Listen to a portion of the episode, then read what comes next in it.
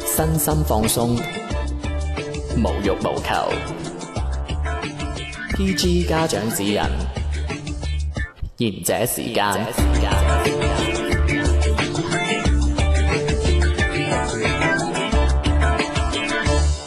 我佢結婚之後冇幾耐咧，我哋去玩嘅，我哋我哋 drive 一程自己朋友去去去泰國玩嘅。呃啊誒、唔係太改馬佬嚟 嘅， 真係你你知唔知啊、我唔知你哋點樣理解呢個所謂婚後生活啦。咁因為我哋係識咗十幾年嘅，咁我哋就嗰時諗住四個男人去泰國玩，約阿 B 哥去，佢就話佢老婆講咗，佢要跟埋去，唔單止佢要跟埋去，我哋三個男人其中一個要帶一個女朋友去陪 B 嫂玩。誒唔係，我我我停一停，我打翻個算帳，即係已經婚禮完咗啦。咁然之後你哋幾個咧就嗯去係啊泰就國，知婚後嘅生活婚係後自學咁係哦啊，嗯咁跟住跟講跟到帶埋誒陪陪佢住啊，係要係帶唔係唔係唔係陪佢住，係住要分開住就係佢同佢老公住，但係問題就行程裏邊唔好淨得佢一個女人，即係要你哋帶啲女仔即係我哋其中一個要帶一個女朋友去陪佢，哦，即係等於啲數都其實都跟住我哋咁後來我哋就真係問下我哋自己女朋友啦，跟住連唔去嗰個啊，即係喺美國嗰、個嗰、個人嘅喺國內個女朋友啊，佢係 on do 㗎，哦我唔係憑一直你唔係一直都冇女朋友喂㗎，我憑乜 do 嘢要去陪你？個都玩冇啊係，A A 你 woman 你你個個你個你個 do 人去玩去去旅行。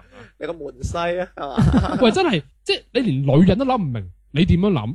你係咯喂，你叫我好怪喎我哋去帶一個女朋友去陪你玩喎，有問題喎呢度，係咯，最後尾見到點咧？啊就最最後尾佢老公唯有唔去，我哋我哋三個人自己去。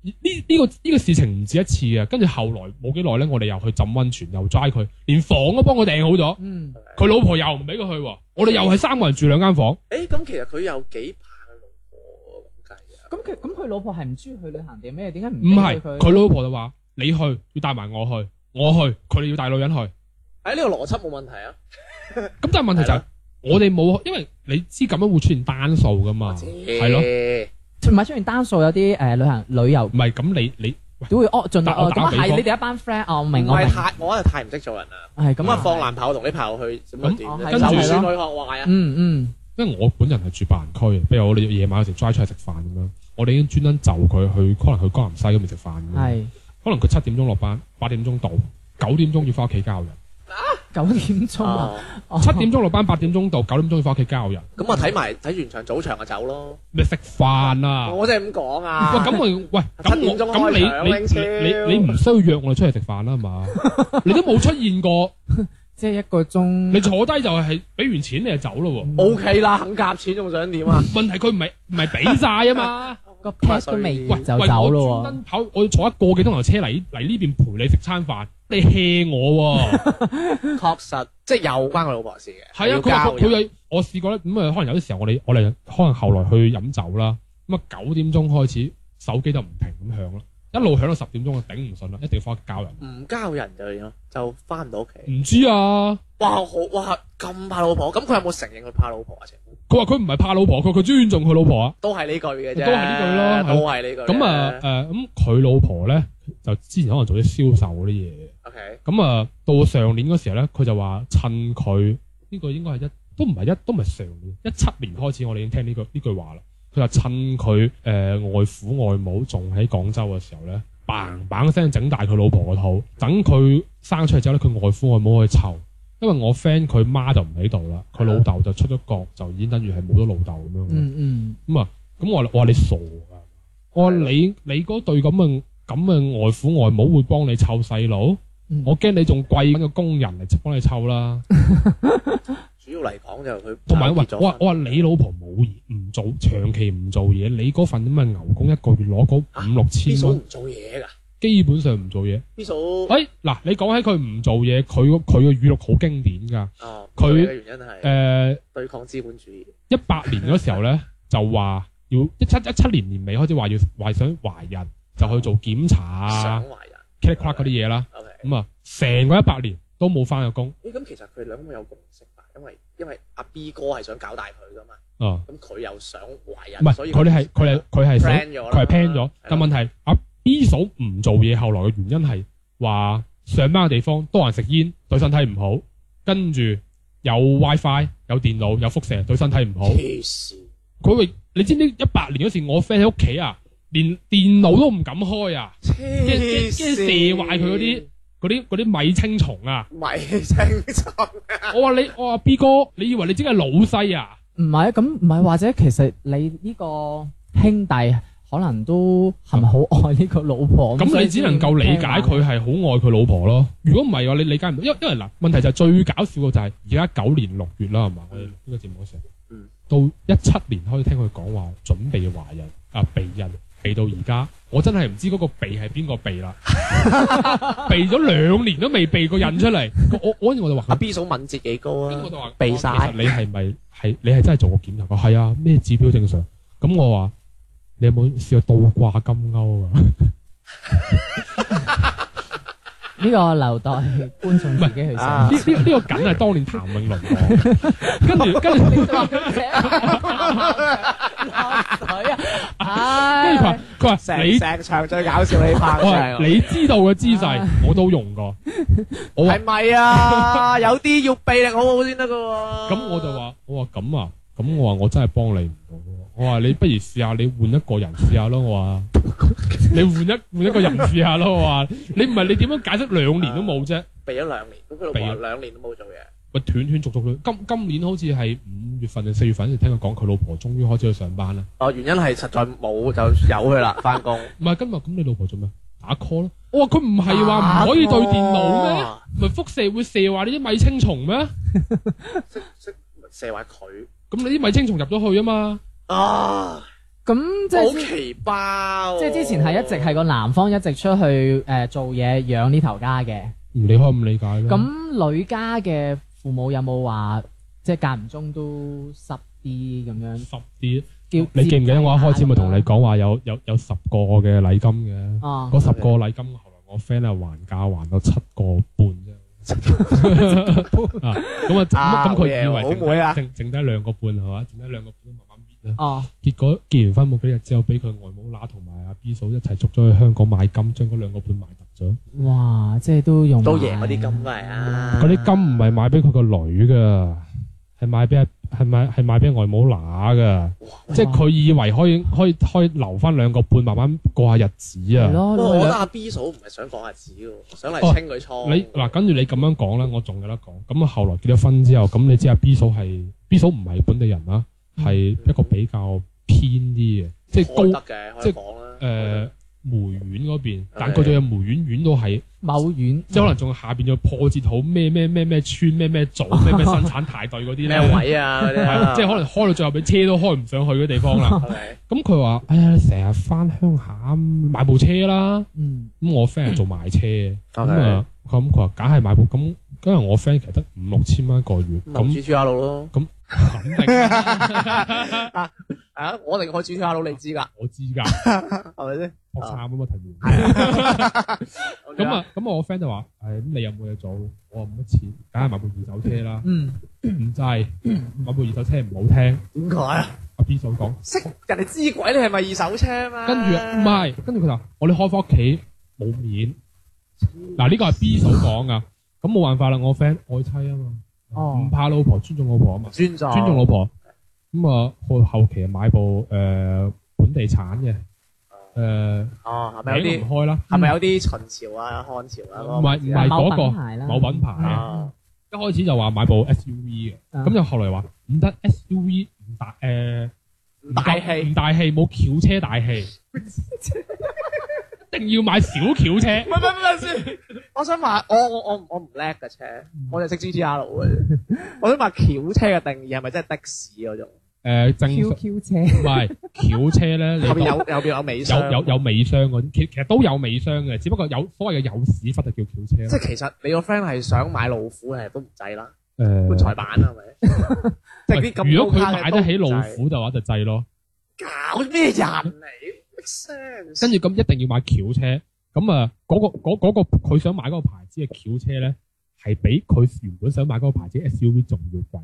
結果就係買一部最低配置嘅轎車，誒、啊，係一手噶啦，呢個一係手咧新車 馬啦，最低係嘛配啊應，該都係馬啦。唔係咩旗啊？哦，咁啊扯十咯十二萬幾， 就佢老豆留低俾佢嗰啲嗰咁多錢，全部揸乾晒，仲要係誒、呃即係分期啦、車貸啦。咁冇辦法，因為你你知而家廣州咪限牌 嘅，係哦唔捨得買嗰個牌，哦，咁啊我車就掛佢老婆嘅名。我話我話你我話你都揩得緊真係卡，要，我話我話我話而家你真係揩得緊要，你真係癲噶喎，冇乜所謂啦，反正呢個婚後財產點樣都要分佢一半。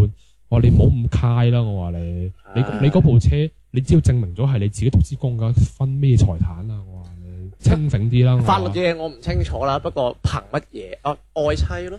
係啊，咁反正就係而家，佢都幾好喎，搵諗到話一人一半咁樣，唔係話唔係你婚後財產本身好你多好都似係一你人咁一半孤寒得嘅，啊明？即係即係反正就係我哋同親佢出嚟食飯咧，就不停咁聽佢吐槽啊 B 嫂。咁但係咧，我哋又唔知究竟佢為咗 B 嫂啲咩嘢要同 B 嫂埋一齊。大咁部啊，分吐槽啲乜嘢咧？誒生唔到仔嗱，你有物化女性啊？你，sorry sorry，我講下笑唔啫。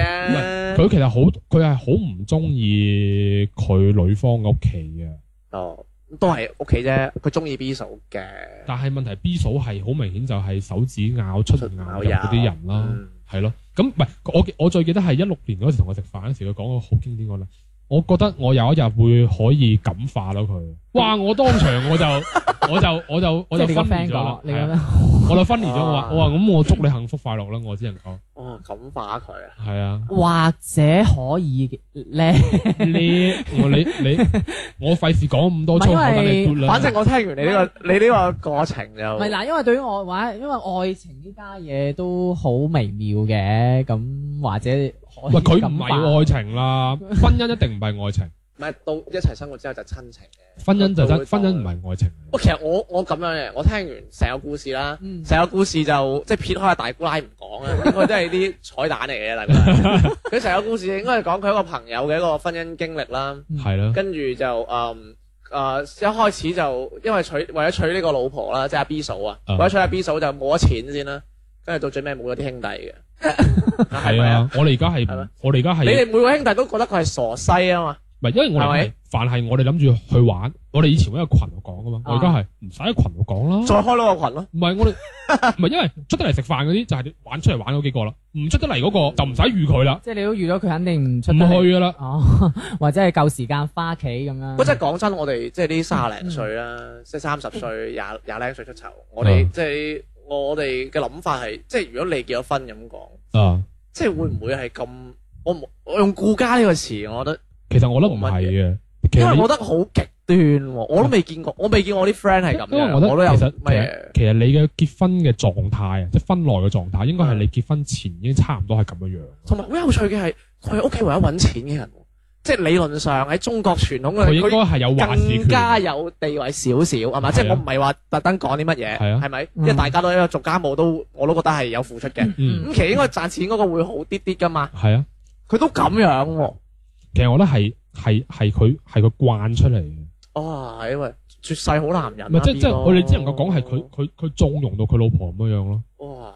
唔係有啲係誒，有啲男嘅會比較就得老婆嘅，咁唔係啊，你唔可可能能會個就到咁。你好唔難會一知一味咁樣去即係。淨係就你你有對錯噶嘛？成年人嚟噶嘛？喂，一個家庭你嘅開銷，你嘅好多個抉擇係影響你後邊嘅生活噶嘛？唔係有啲可能真係有啲係一個強誒，一個就誒扮演一個比較誒不弱哦過其實嘅你呢個哦角其色實咁係一樣。啲啊好普遍嘅問題嚟嘅，因為誒、呃因為我我咩都唔講，我就講你結婚嘅，即係我阿爸媽咁樣。啊，即係有時可能如果我阿媽，我阿媽即係如果即係佢即係我阿媽有兄弟姊妹嘅，嗯咁佢啲大佬可能都要借，即係我阿媽即係我舅父咁樣啦，嗯，就問我阿媽借錢，咁嗯我阿媽俾佢，不過佢同我講，即係要俾我知道，因為有時我會睇翻條數噶嘛，哦，咁我阿媽同我我話俾老豆知啊咁樣，因為其實呢啲嘢啊，即係即係你對外家嘅呢種輸出，嗯其實如果男嘅知道，如果你又唔同佢講咁樣，其實係會有爭吵點嘅，其實呢啲啊係好普遍嘅嘢。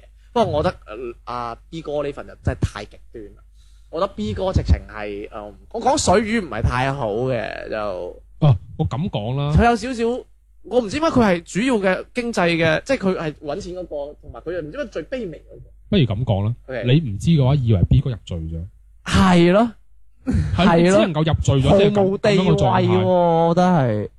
誒因為平時婚姻生活都係咁樣，系啊，誒又唔敢又唔敢出街，誒咁都佢係咪同外交面抹晒面？又呃外加唔又唔係話抹晒面嘅，咁但係即即係佢成日喺我哋面前就扮晒蟹，扮晒蟹咁樣啦。 係實際上就，哎呀，我今年一定唔同我老婆翻去鄉下啦。結果過年嗰幾日就唔見咗啦連。連老闆咁佢冇屋企人啦。點解咁似某人？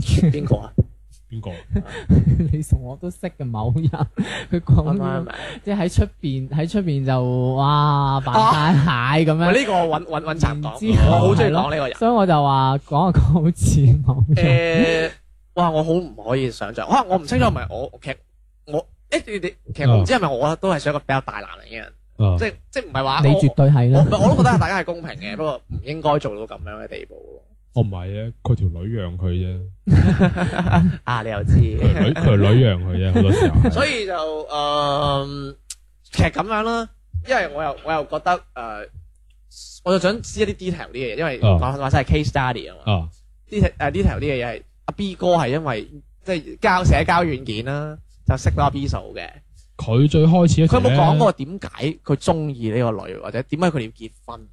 佢最開始嗰時就同我講話喺社交軟件識嘅，咁但係後來咧，改口即係即係七夕嗰個版本嗰時候咧，就同我講喺社交軟件識嘅。係咁但係後來誒、呃、結婚前講咧，其實就係佢哋擺攤式嘅，擺攤因為阿 B 哥咧，即係其實阿 B 哥係一個好勤力嘅人嚟嘅，係即係佢可能睇得出係啦朝早賣車咁，夜晚，因為早兩年咪就係成日話，哎呀我喺外邊擺個攤幫人貼膜都好揾錢嘅，嗯哦佢、真係幫人貼膜嘅，嗯哇！IP 哥咁哇啊哦佢佢確實係揾到啲錢嘅嗰時候係。 OK 阿 B 嫂嗰時咧就喺佢隔離擺攤係賣嗰啲買 bra 啦賣流嘢波衫嘅。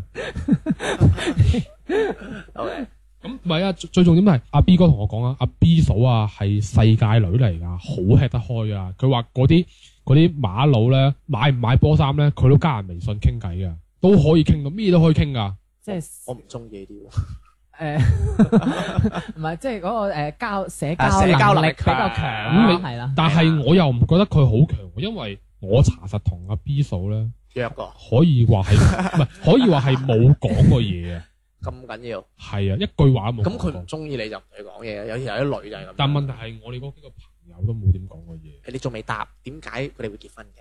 阿 B 哥同我哋嘅講嘅版本就係話，佢有一年過年就同阿 B 嫂翻去佢哋鄉下度，咁但係咧嗰晚黑食飯咧，阿 B 哥咧就發現嗰餐飯唔係一般嘅飯，而係鴻門宴。係阿 B 嫂成村嘅親戚咧嚟晒，圍住 B 哥就問佢：你同阿 B 嫂拍下拖都要一段時間啦，幾時諗住娶我個女啊？嗱，你唔好玩啦，我記得㗎，三個月嘅啫拍咗，佢話隔四個月結婚啦，頂到咪隔識三個月。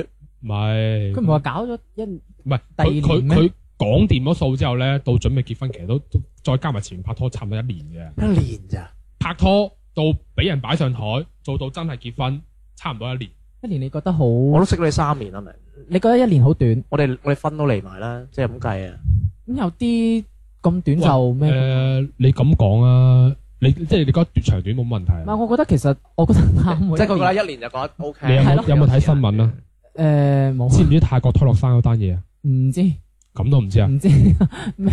嗰、個男啊同佢老婆誒、啊由識到結婚兩個月，個老婆結咗婚先知個老公欠債一百萬，坐咗八年監，賭博、嗯洗黑錢，嗯，所有犯法嘢都做晒。世界仔咯，世界仔咯，世界女咯。係咯。咁個男係賣波係咪賣波衫 㗎？O K，喂，咁其實我又覺得，喂，咁其實冇乜嘢吧？喂，如果係我嚇，誒，即係我唔係話我唔負責任啊。咁如果我俾人擺上台，如果當時嗰一刻我係唔想做呢件事嘅，即係冇人逼到我做咪嘢應噶承一嘛，下我先咪應承咯，係啊，翻屋企咪再咩咯。咁你只能夠係咪講先佢真係愛佢老婆咯。喂，大佬啊，呢啲嘢你過年都做唔少啦，明？阿明幾時搵個女朋友嚟睇下？唉下年下年下搵年緊㗎啦，下搵緊㗎啦，搵緊㗎啦。係咯下。次下次先，下次先。下唔次係先或者你係，或者你真係自己唔想咁咪嗯係咯？你自己諗吧。喂，阿 B 哥有啲奇怪喎，呢呢個點又？唔係我哋到而家咁，佢都結婚幾年啦。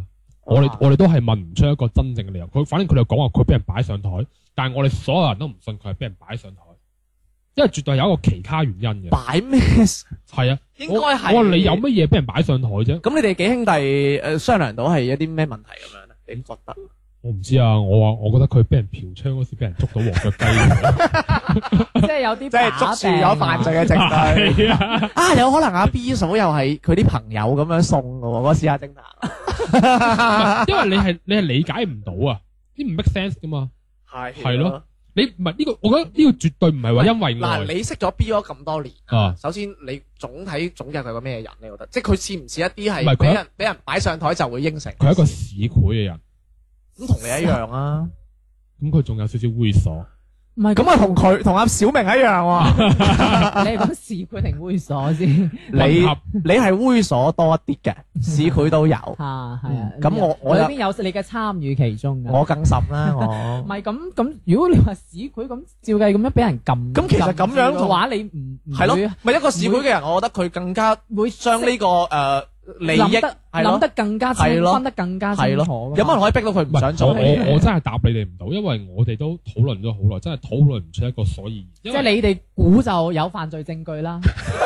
你只能夠咁理解咯。 哇！喂，如果阿啊純傑攞到呢個犯罪證據咁，哇！睇 嚟啊，睇嚟阿 B 哥呢世都我同你講我我懷疑佢都要跪住行路啦，真係。因為因為因為你話其實呢單嘢啊其實真係我嗱我即係咁講啦，我唔係好覺得阿 B 嫂係一個以阿 B 哥咁嘅環嘅情況同環境啦，嗯或者狀態嚟講，阿 B 嫂唔係一個好適合佢嘅老婆。即係我哋我我哋談談談開愛唔愛嗰啲嘢先，嗯即係對於佢人生嚟講咧，佢老婆係一個負值嚟嘅，唔係一個正值嚟嘅。哦，即係你即哋係旁暫時嚟講你哋係，啊旁觀人去所謂正政負值係講呢個錢銀，定還是淨係性格唔係即係即係打個比方啦多嘢，誒好似譬如話誒正常嚟講，一男一女結婚咁啦，應該一加一係咪先？啊，等於等於二啊。 咁但係你知一加等於二，其實可能係一個好理想嘅狀態嚟噶 嘛。 OK 好多時候其實一加一唔係等於二。二啊，好多人嘅婚姻一加一可能只係等於一嘅或者等於零點幾，即係可能仲差咗嘅，咁噶嘛？絕對有啦。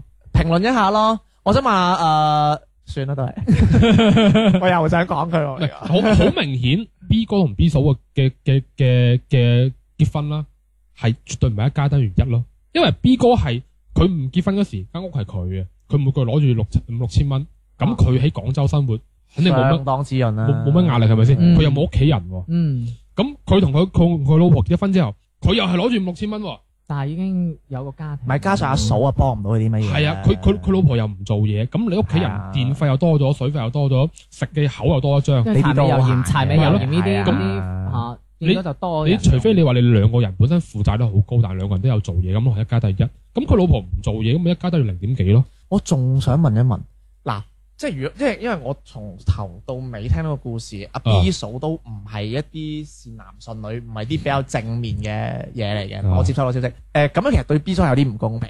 你，啊，我我想你讚 B 嫂三點，一定要讚嘅。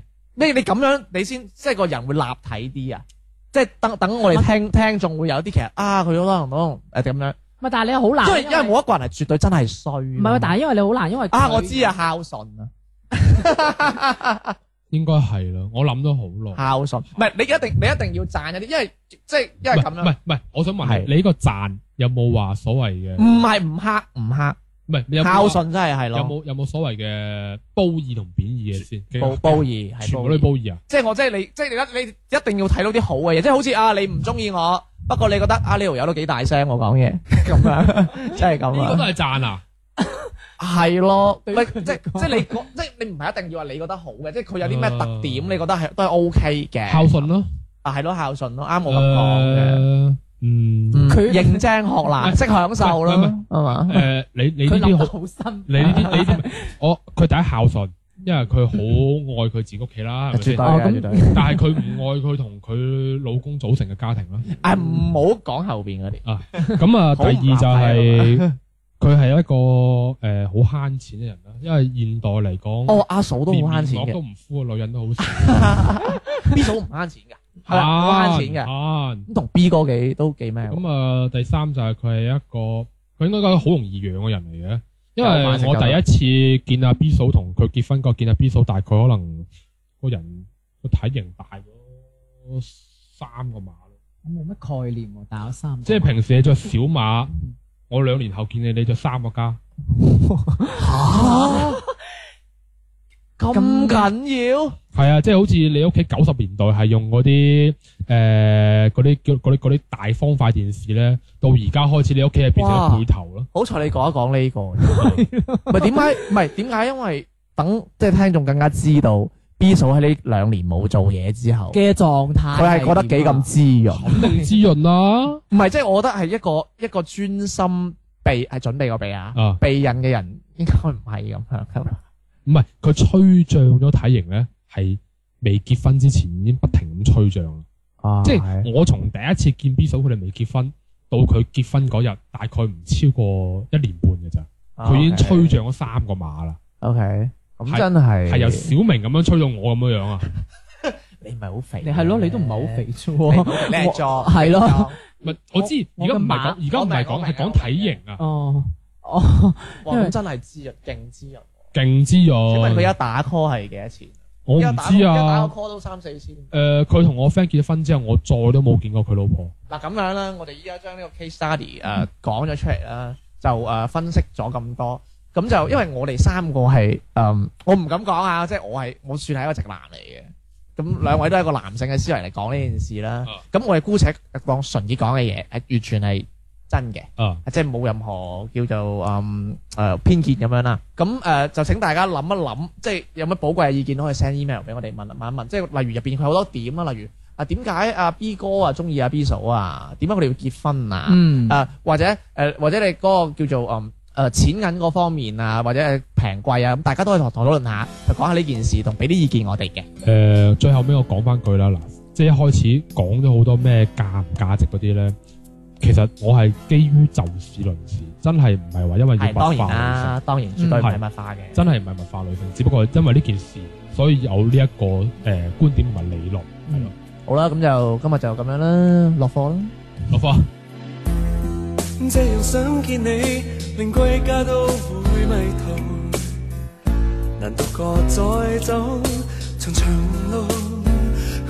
啊你是否愛我？觀眾與我都一樣糊塗，我仍不怕難倒。你愛猜猜猜，令人想想想，我在看看看愛情是悲是喜，我悲悲悲都因你你你心在痛，等你。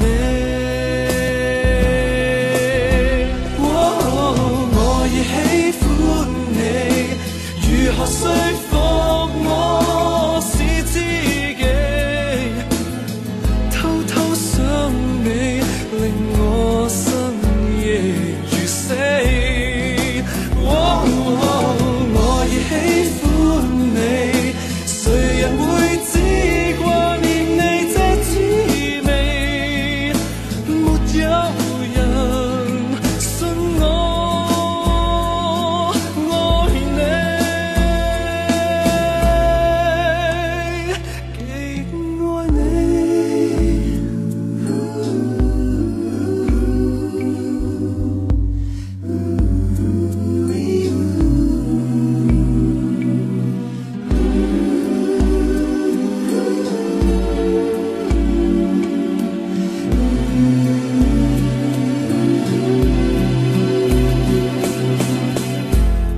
最夢想與你在家中欣賞好戲，寧靜裏滿寫人情味。